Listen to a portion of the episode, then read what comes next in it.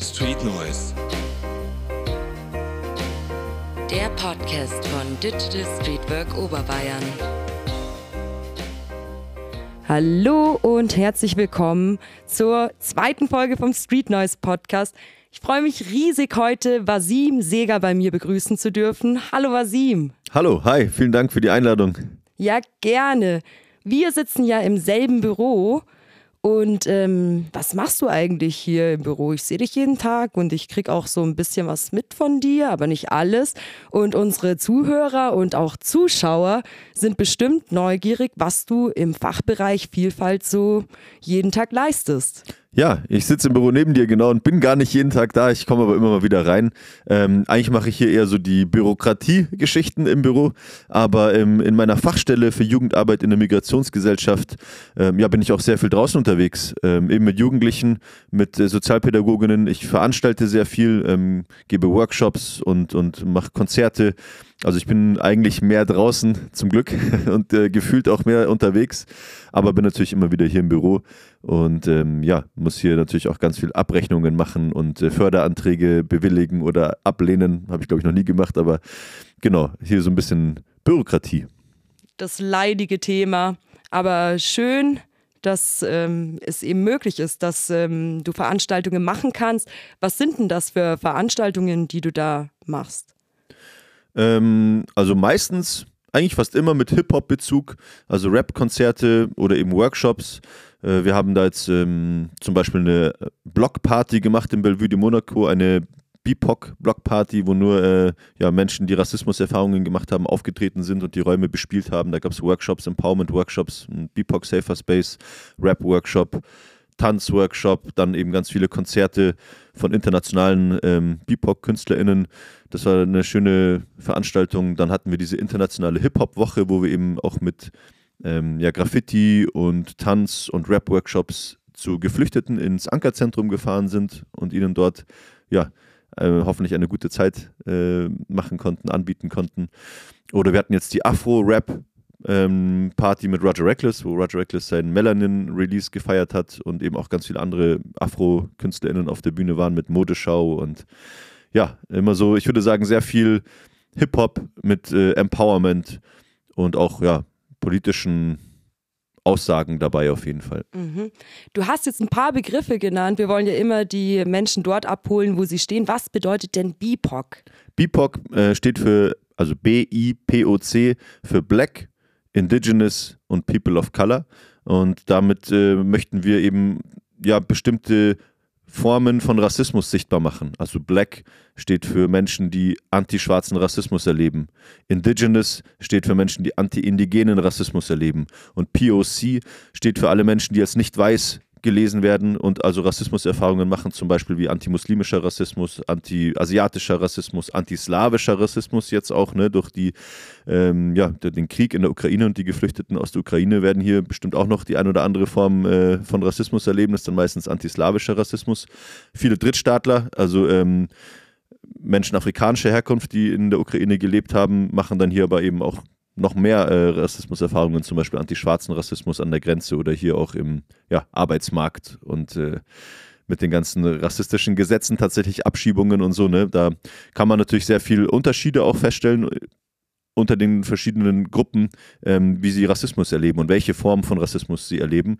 Und ich glaube, es ist ganz wichtig, dass wir, wenn wir über Rassismus sprechen, eben auch klarer benennen können, okay, was genau meinen wir gerade, welche Form von Rassismus, wie äußert sich das, gegen wen äußert sich dieser Rassismus, damit wir auch besser was dagegen unternehmen können. Ja. Super wichtiges, brisantes Thema danke, dass du da so, ja, das auf deine Flagge geschrieben hast und das auch machst. Du hast gesagt, ähm, ihr bietet safer Spaces an. Das ist nicht mehr ein Safe Space, sondern ein safer Space. Kannst du dazu noch ähm, erklären, was damit gemeint ist? Ja, also ein äh, Safer Space ist im Prinzip die Weiterentwicklung. Mittlerweile wird sogar schon von Braver Spaces gesprochen. Also diese Konzepte entwickeln sich weiter. Aber ursprünglich war es ein Safe Space. Ähm, das war eben so ein bisschen der Versuch, einen geschützten Raum ähm, herzustellen, also wo Menschen, die Rassismuserfahrungen machen, oder es gibt auch einen queeren Safer Space mittlerweile, ähm, oder schon immer natürlich, aber jetzt hier beim Bezirksjugendring mittlerweile eben auch angeboten, ähm, wo einfach Menschen, die bestimmte Erfahrungen machen, sich untereinander austauschen können, sich wohlfühlen können und möglichst wenig wieder äh, ja, Rassismus oder Diskriminierung erleben müssen. Aber irgendwann wurde festgestellt, es gibt so einen wirklich sicheren, geschützten Raum eben nicht, weil kein Raum frei von Rassismus ist und kein Raum frei von Diskriminierung ist, von Patriarchat, von sexistischem Denken, ähm, weil wir das eben alle in uns äh, haben, weil wir das alle gelernt haben, sogar wir, die selbst davon betroffen sind.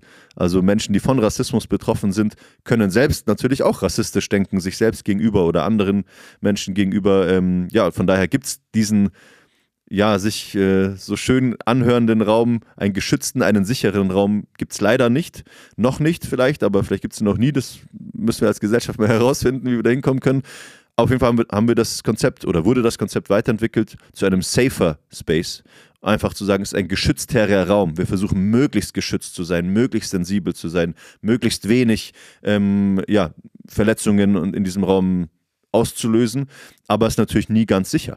Ne? Ähm, und das, glaube ich, hat sich sozusagen über dieses Konzept auch nochmal ja, gezeigt, bestätigt, ähm, wird es eben auch so benannt.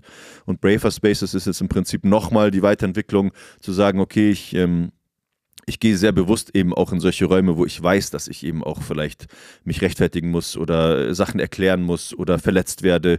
Und ähm, ich stelle mich sozusagen eigentlich ja immer mehr oder weniger bewusst, aber eigentlich muss ich mich immer dieser Diskriminierung stellen, weil sie immer überall wirkt und überall da ist. Manchmal mehr, manchmal weniger.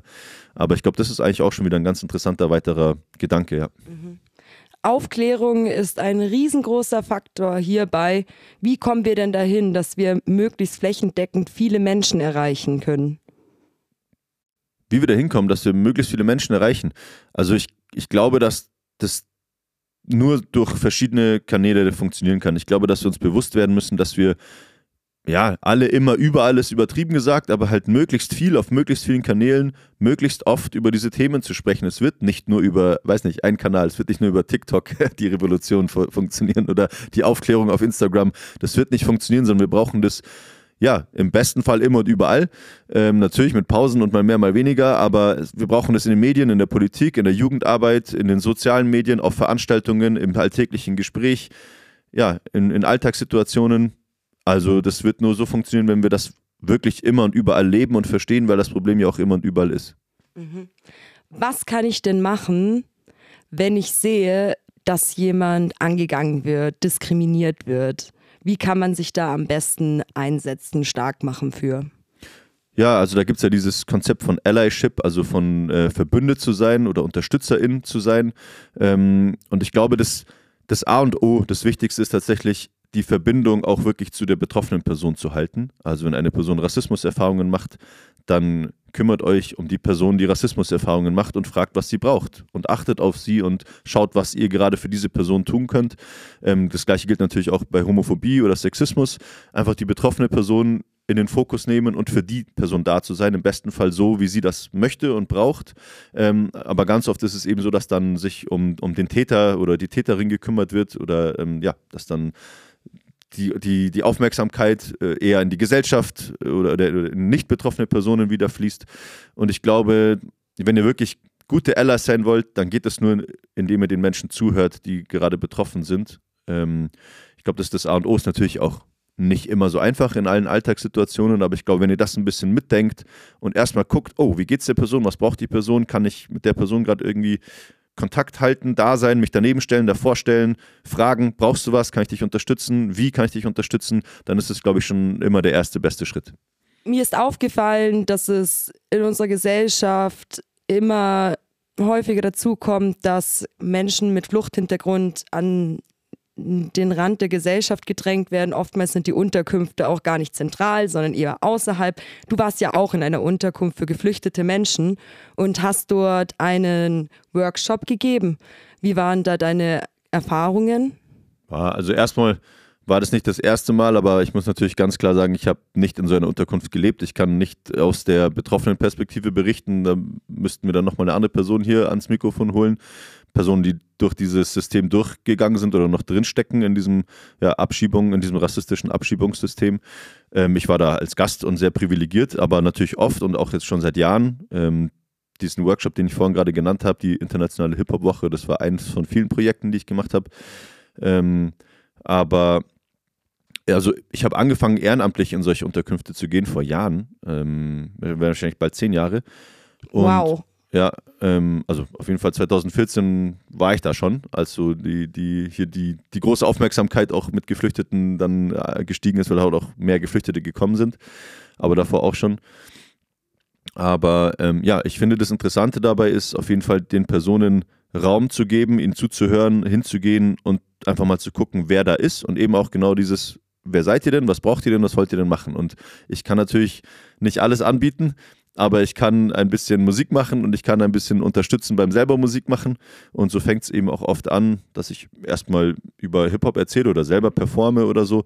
Und dann ähm, ja, treffen sich dann vielleicht Menschen, die auch das Interesse haben, um mich herum und äh, dann können wir gemeinsam an weiteren Projekten arbeiten und so ist es eben auch ganz oft entstanden, dass die Personen dann ja, Gruppen gebildet haben äh, oder dann mit mir aus der Unterkunft weiter in ein Studio gezogen sind und dann sogar irgendwann auf Bühnen gestanden sind. Also diese Entwicklungsschritte sind dann natürlich ja, möglich, aber auch nicht für alle. Also das ist natürlich immer ein sehr schwieriges Pflaster dort, äh, muss man einfach so sagen. Für die Personen ist es da nicht so einfach abzuschalten. Es gibt wenig Raum, wenig Raum für Kreativität oder für Zeit mit sich selbst. Gibt natürlich auch wenig Raum für positive Gedanken in so einem, in so einem Umfeld und in so einer Situation, wenn du nicht wirklich weißt, wie es bei dir weitergeht, wenn du keine Perspektive hast. Also da ist der Respekt irgendwie nochmal größer, wenn die Personen aus sich rauskommen und sich zeigen und auch darüber sprechen und auch die Kraft und auch den Mut und weiß nicht, das Vertrauen aufbringen, auch mit mir oder mit anderen Personen, ja, irgendwie zu sprechen und das auf,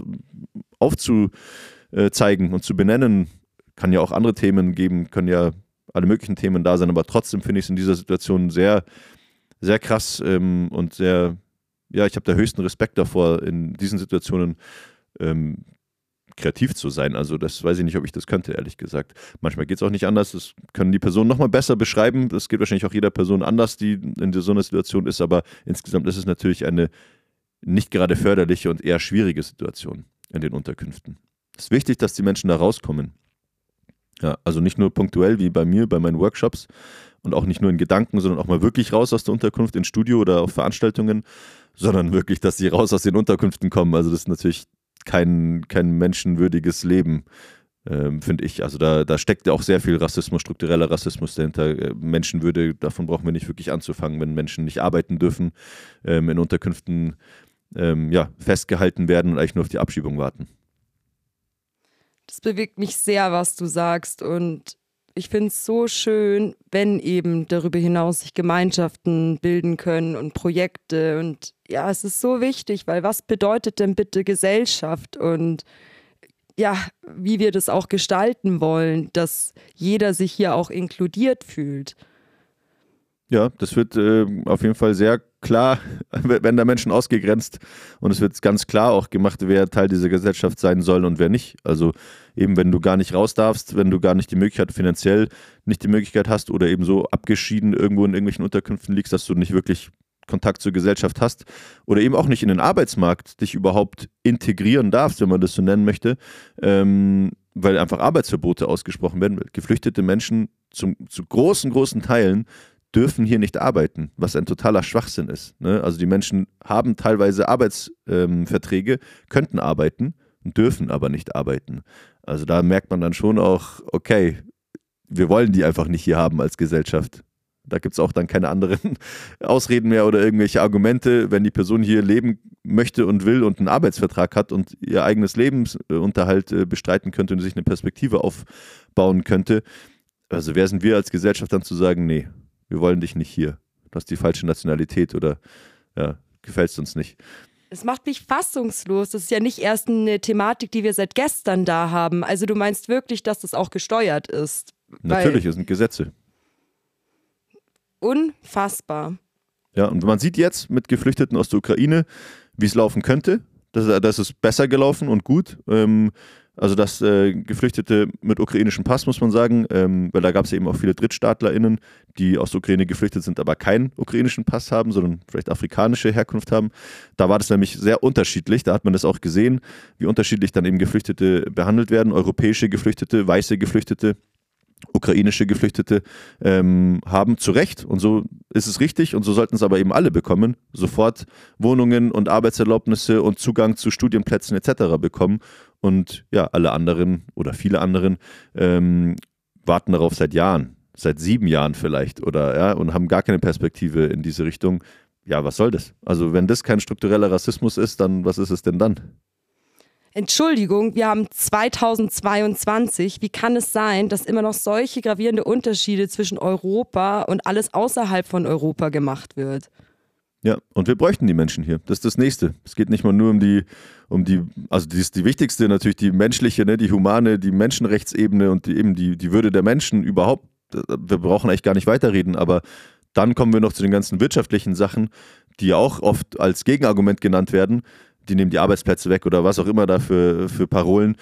Ähm, aber im Endeffekt wäre es genau andersrum. Also wir haben hier in Bayern vor allem super viele, also bis zu Hunderttausenden äh, unbesetzten Arbeitsplätzen oder Ausbildungsplätzen und wir bräuchten diese Menschen ne? und deswegen kriegen die auch oft ähm, Arbeitsverträge, weil sie gebraucht werden.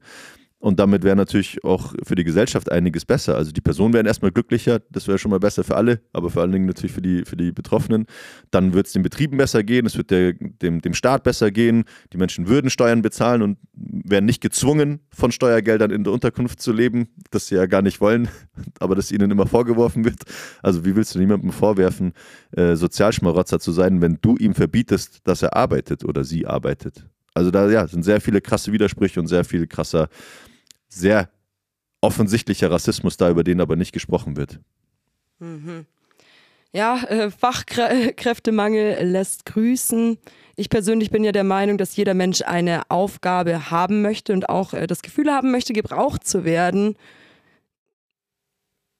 Ich kann nur den Kopf schütteln. Man sieht es jetzt äh, nur auf YouTube und hört es nicht, aber ich bin am Kopf schütteln. Vasim, du bist ja wenn ich dich arbeiten sehe, also ich habe das Gefühl bei dir, du bei dir könnte der Tag 48 Stunden brauchen. Du bist sehr aktiv, du machst unterschiedliche Sachen. Äh, darüber hinaus noch Social Media, wo du deine ganzen Veranstaltungen auch äh, publik machst. Wo willst du hin? Boah, gute Frage. Also ich, ähm, man ist ja, glaube ich, immer ein bisschen auf der Suche nach sich selbst. also natürlich immer weiter Richtung zu mir selbst will ich. Dann natürlich auch mehr äh, Richtung Familie. Also ich habe auch Frau und Kind, die, die natürlich davon auch immer wieder auch einfach betroffen sind oder sogar mitarbeiten, irgendwie auf ihre Art und Weise, ne? wenn ich so viel unterwegs bin, so viele Sachen mache. Also Kinderarbeit? ja, also halt, nein, ihre Art und Weise schon, ne? wenn sie auf mich verzichten oder, oder mitkommen oder was auch immer. Sie leisten ja auch Teil. Ähm, also ohne die würde das auch nicht gehen. Von daher natürlich auch Richtung Familie.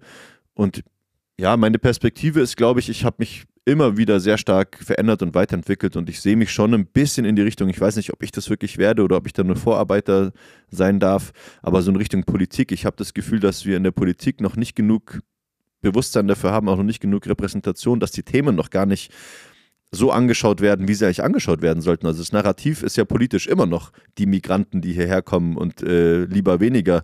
Also oder so, ja, das sind halt so ganz viele so für mich sehr nationalistische, kapitalistische, nationalstaatliche, für mich auch oft sehr rechtslastige Narrative, mit denen wir eigentlich noch Politik heute anschauen und betreiben. Und ähm, nicht unbedingt, dass ich darauf Bock habe. ähm, und dass ich vielleicht auch nicht der Richtige dafür bin, das weiß ich nicht. Hoffentlich wird es in der nächsten Generation mehr. Ich, ich sehe mich eher so als Gate-Opener, als Öffner von, von Möglichkeiten und vielleicht so ein bisschen Vorarbeit leisten. Aber doch, am Ende sehe ich, dass da Arbeit gemacht werden muss und ich würde sie auch tun und bin auch schon dabei. Natürlich jetzt, ich sitze noch nicht in irgendeinem Parlament oder bin noch nicht irgendwo gewählt, aber ich mache natürlich sehr viel politische Arbeit auf der Straße mit Demos oder eben mit Veranstaltungen oder durch Musik. Ähm, und deswegen glaube ich, dass meine Tendenz ein bisschen in Richtung Politik geht, ähm, weil da einfach noch so viel gemacht werden muss. Ähm, und da glaube ich, ja, könnte ich, könnte ich, glaube ich, auch ein bisschen was verändern. Absolut. Richtig guter Plan und du bist ja auch schon mittendrin. Ja, ja, kurz davor. So, ich würde noch gerne mit dir über, ich durfte dich nämlich begleiten bei der Vielpreisverleihung und da ging es ja um die Kampagne Das N-Wort stoppen und äh, da würde ich noch gerne mit dir drüber reden, weil ich das auch super wichtig finde und ähm, auch finde, dass man da öfters drüber reden sollte, es weiter streuen, auch auf unterschiedlichsten Plattformen. Und heute ist der Podcast bzw. der YouTube-Kanal ein Raum dafür. Über die N-Wort-Stoppen-Kampagne einfach generell zu erzählen, ja, also ja, da müssen wir natürlich da anfangen, wo das N-Wort herkommt. Also da, müssen, da reicht jetzt diese Podcast-Folge nicht, äh, wenn wir über den Begriff sprechen, ähm, das N-Wort, also eine rassistische Bezeichnung, Fremdbezeichnung und eine Beleidigung für schwarze Menschen. Ähm, die Geschichte dieses N-Worts und damit auch die Geschichte von Rassismus und die Geschichte des Kolonialismus und Versklavung und Unterdrückung. Also das ist natürlich ein riesengroßes Thema, das werden wir jetzt heute hier nicht, nicht in Gänze ähm, aufarbeiten können. Was aber wichtig wäre, also zieht euch dazu auf jeden Fall noch mehr rein. Ähm, aber jetzt, wenn wir jetzt über die N-Wort-Stoppen-Kampagne in München sprechen, dann ist es vielleicht ein bisschen überschaubarer. Auch da können wir ein bisschen ausholen und sagen, eben Menschen, schwarze Menschen kämpfen schon seit Generationen, seit Jahrhunderten gegen dieses Wort. Ähm, Ende 2019 gab es dann eben ähm, einen AfD- Abgeordneten in einem Parlament, der dieses N-Wort gedroppt hat, öfter, mehrmals und äh, das dann von einem Gericht auch als okay äh, abge abgestempelt wurde, so ja, so kontextabhängig oder wie auch immer, ist das schon okay. Und dann sind natürlich äh, zum Glück äh, schwarze Menschen, nicht nur schwarze Menschen, aber vor allen Dingen natürlich auf Initiative von schwarzen Menschen, viele Menschen auf die Straße gegangen und haben das dann, ja, haben dagegen demonstriert und haben das dann auch erreicht, dass die Stadt Köln als erstes Anfang 2020 das N-Wort offiziell geächtet hat und es eben anerkannt hat als rassistische Fremdbezeichnung oder als Beleidigung, dass es nicht okay ist, eine schwarze Person mit dem N-Wort zu nennen, egal in welchem Kontext. Ja. 2020! Ähm, ja, tatsächlich. Ähm, und dann hat es natürlich auch nicht so lange gedauert. Ich, ein paar Monate später, also im Juni 2020, war dann die erste Demo in München. Da wurde diese Kampagne Hashtag N-Wort stoppen nach München geholt. Und darauf hat sich dann nochmal eine Kampagne Hashtag N-Wort stoppen 2021, also ein Jahr später dann nochmal ähm, draufgesetzt von der Noir Society, ähm, die da ja mit, mit Musikvideos und wirklich einer Petition und also nochmal so eine ganz starke Kampagne auch gefahren haben. Und ja, mit dem ganzen Vorarbeitsding, also es hat ja nicht eine Person oder eine Kampagne oder irgendwie eine Gruppe alleine geschafft, sondern eben, das ist ja Kampf der Ahnen, der heute sich zeigt, ähm, wurde das aber dann erreicht, dass am 2.2.22 ähm, in München offiziell das N-Wort auch geächtet wurde und eben als rassistische Fremdbezeichnung anerkannt wurde. Also der Stadtrat München hat das N-Wort geächtet. Sehr großer Erfolg, aber natürlich auch erst der Anfang von ganz vielen Sachen, was bedeutet das? Okay, wie, wie wird das umgesetzt? Was passiert jetzt, wenn jemand das N-Wort äh, droppt? Also was kann da an Strafe, Sanktionen passieren? Wie, wie werden die Menschen sensibilisiert, dass das eben nicht mehr passiert und so, ja? Also da fängt natürlich ein Arbeitsauftrag damit an, mit so einer Entscheidung, mit so einem Beschluss. Und für uns als Community war auch klar, dass das nicht auf München bezogen reicht, sondern mindestens Bayern, wenn dann ganz Deutschland und natürlich noch darüber hinaus. Aber den nächsten Schritt haben wir jetzt eben auch gemacht. Wir haben dann diese ja, diese Energie und diesen positiven Erfolg von München eben auf Bayern versucht zu übertragen, haben wir jetzt auch geschafft, haben eben die N-Wort-Stoppen-Kampagne 22, kann man sie so nennen, im Bayerischen Jugendring eben gemacht und haben eben, ja, ähm, gemeinsam mit dem Bayerischen Jugendring, aber vor allen Dingen eben auch mit der schwarzen Community zusammen erreicht, dass der Bayerische Jugendring in der Vollversammlung erst vor kurzem auch offiziell das N-Wort als rassistisch anerkannt hat und es geächtet hat und sich ganz klar zu einer rassismuskritischen Jugendarbeit positioniert hat. Und das ist natürlich auch erstmal ein schönes Zeichen, aber da muss natürlich jetzt eben auch die ganze Arbeit folgen, was das denn bedeutet, rassismuskritische Jugendarbeit wirklich zu verstehen und zu machen. Und dafür kann uns das nur einen, einen äh, guten Startpunkt gegeben haben, dieser Beschluss, das N-Wort zu ächten in, für die ganze bayerische Jugendarbeit. Also da sehen wir ja schon, was das für ein großer Arbeitsauftrag ist aber ja, ist natürlich sehr erfolgreich und ich finde auch diese Erfolge sollten gesehen werden, gefeiert werden. Und da war eben zum Beispiel unter anderem diese Vielpreisverleihung, also der Vielpreis des Bayerischen Jugendrings, wurde an die Afro-Jugend München vergeben, ähm, gemeinsam mit allen anderen Beteiligten, die an dieser Kampagne eben mit, mit beteiligt waren. Und, ähm, und jetzt auch bei Afro-Rap, bei der Veranstaltung mit Roger Reckless, ähm, haben wir eben auch dann nochmal gefeiert, dass wir das für, für die ganze bayerische Jugendarbeit erreicht haben. Also ich finde diese Momente, das sichtbar zu machen und zu feiern und es auch positiv zu besetzen, diesen echt oft emotionalen, schwierigen, ja, verletzenden Kampf, ähm, das irgendwie auch ja, künstlerisch umzusetzen und eben auch mal zu feiern, was wir da erreichen, ähm, finde ich auch ganz wichtig. Und ja, das ist auch eine Art von Empowerment, dass es dann irgendwie weitergehen kann und dass die Menschen auch sich gegenseitig sehen und sehen, wer da alles mit, mit involviert ist und dass es eben auch Allies gibt und Strukturen sich verändern können und so, ne? dass wir einfach Sachen erreichen können. Da ist natürlich ganz viel Arbeit davor und dann darf es aber auch mal äh, den, den Moment des sich äh, Umarmens und Feierns geben. Das ist auch ganz wichtig. Mhm. Ich durfte ja bei der Vielpreisverleihung auch mit dabei sein und ich habe es einfach nur wow in Erinnerung. Es war, da war eine solche Kraft dahinter gesteckt und ja, wie du vorhin auch gesagt hast, das ist ähm, eine generationsübergreifende Geschichte. Also die Fackel wird echt schon seit vielen Generationen weitergegeben und ich hoffe, dass es jetzt äh, deutlich schneller vorangeht. Ja, ist an der Zeit. Also ich habe auch das Gefühl, ich habe Hoffnung an euch da draußen. Also es passiert ja auch alles irgendwie schneller, manchmal zu schnell, so durch die digitalen Medien und Internetzeitalter und so. Ne? Das ist manchmal auch zu schnell, zu viel.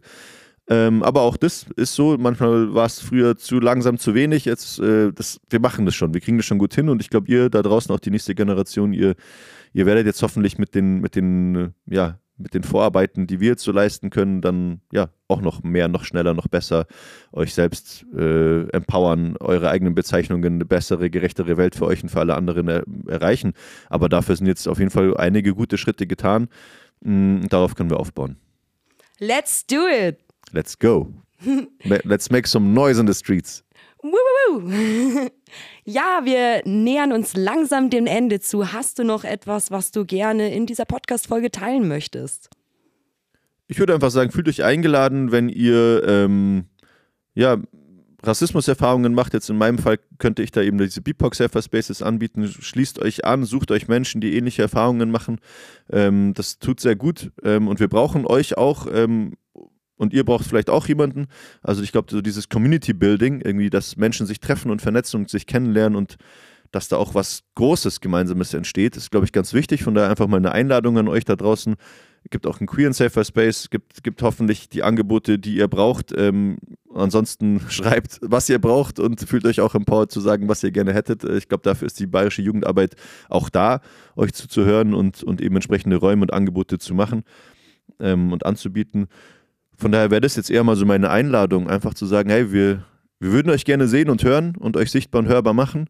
Wenn ihr darauf auch Bock habt, dann meldet euch. Und wenn ihr das gerne eher unter, ja, in, in geschlossenen Räumen, erstmal unter vier Augen oder unter, unter Gleichgesinnten, aber nicht öffentlich, dann gibt es diese Räume auch.